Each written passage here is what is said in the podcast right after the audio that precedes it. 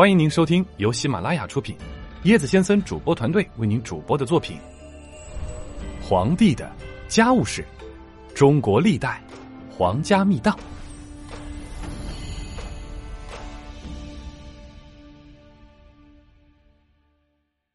暴力残忍的汉景帝刘启，公元前一百八十八年至公元前一百四十一年，是汉文帝刘恒的第四子。因为他的三个哥哥早死，才幸运的被立为太子。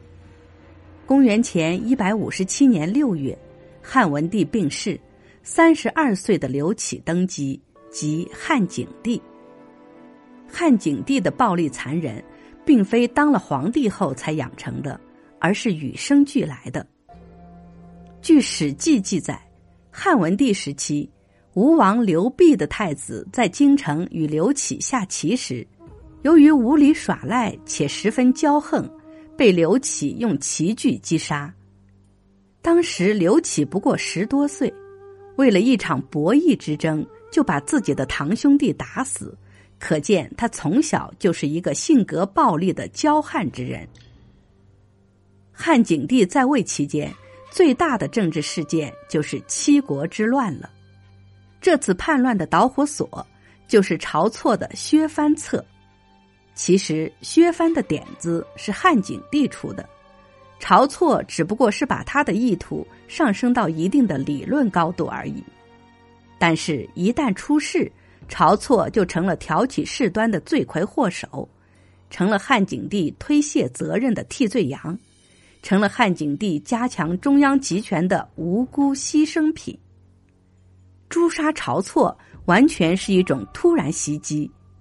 汉景帝派人到晁错家传旨，骗晁错说让他上朝议事。可怜晁错为汉家天下日夜操劳。临死前竟然还完全被蒙在鼓里，最后落得个腰斩的悲惨下场，全家人也一起遭难。为了求得一时苟安，汉景帝昧着良心斩御史大夫晁错以谢七国，其残忍行径令人心寒。周亚夫是平定七国之乱的第一功臣，然而。就是这样一个关系国家存亡的重臣，却没有得到好下场。汉景帝改立太子时，周亚夫表示过反对，因此开始被疏远。匈奴王徐卢等五人降汉时，周亚夫认为被主投降之人不应封侯，汉景帝对他的意见不以为然。周亚夫身为丞相，多次建议均得不到采用。加上他在宫廷树敌太多，只好称病辞职。这正中汉景帝下怀，立即宣布免去其丞相职务。周亚夫辞相后，汉景帝还不满足，竟然专门设计了一场闹剧来戏弄周亚夫。有一次，汉景帝在宫中赐给周亚夫一大块肉，周亚夫见肉没有切割，也没有筷子。知道是皇上故意戏弄自己，心中大为不平，令上席官去取筷子。汉景帝竟笑着对他说：“这还未满军意。”周亚夫一听，怕的要死，赶紧起坐下跪，脱帽谢罪，感谢皇帝赏赐。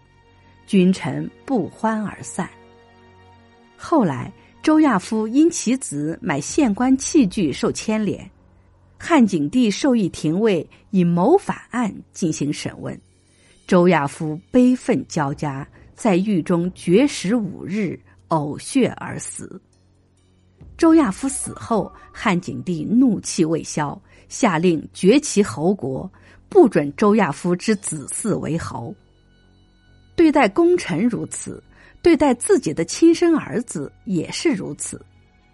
汉景帝共有十四个儿子。其中，骊姬所生的刘荣为长子。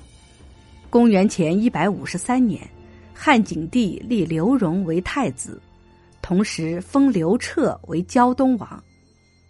三年后，因为骊姬失宠，汉景帝废刘荣为临江王，另立刘彻为太子。临江王宫比较狭小，起居不便，刘荣便想要扩建，偏偏王宫旁边就是汉文帝的祭庙，于是刘荣被人以侵占庙地的忤逆恶行告到了景帝面前。对于这桩牵强附会的案件，汉景帝没有亲自询问，而是从一开始就把儿子交给了智都。智都是有名的酷吏，落在他的手里。绝无生路可言。果然，智都责训甚严，刘荣恐惧，请求给他刀笔，想写信直接向父皇谢罪。智都不许。窦婴闻讯后，派人悄悄送来刀笔。刘荣向父皇写信谢罪后，绝望的在中庭位自杀。刘荣自尽的消息传来。汉景帝没有表现出任何的自责和惋惜，只是不以为然的下令收葬了事。汉景帝还是一个好杀之人。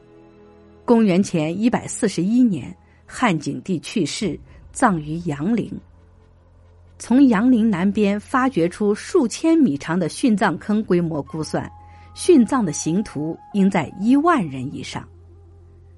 很多骨骸的手脚上还带着镣铐，有的被斩首，也有的被腰斩。这一具具白骨，一件件刑具，无不向世人哭诉着汉景帝的暴力和残忍。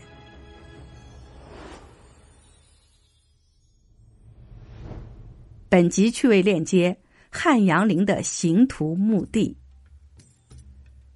汉阳陵的刑徒墓地位于帝陵西北约一点五千米远，整个面积达八万平方米。葬于此地的刑徒约在万人以上。这些墓葬排列无序，尸骨凌乱，相互枕藉，埋葬草率，均无陪葬品。骨架上大多带有钱、钛等类铁质刑具。有的还有明显的砍折痕迹，由此我们可以推测出当时的情形：汉景帝实际上是在自己的陵区内单独设置了一个刑场，用于处决一定范围内的刑徒。这样既可以使自己死后不孤单，也有效的解决了这些死刑分子给监狱带来的拥挤，实在是一箭双雕之举。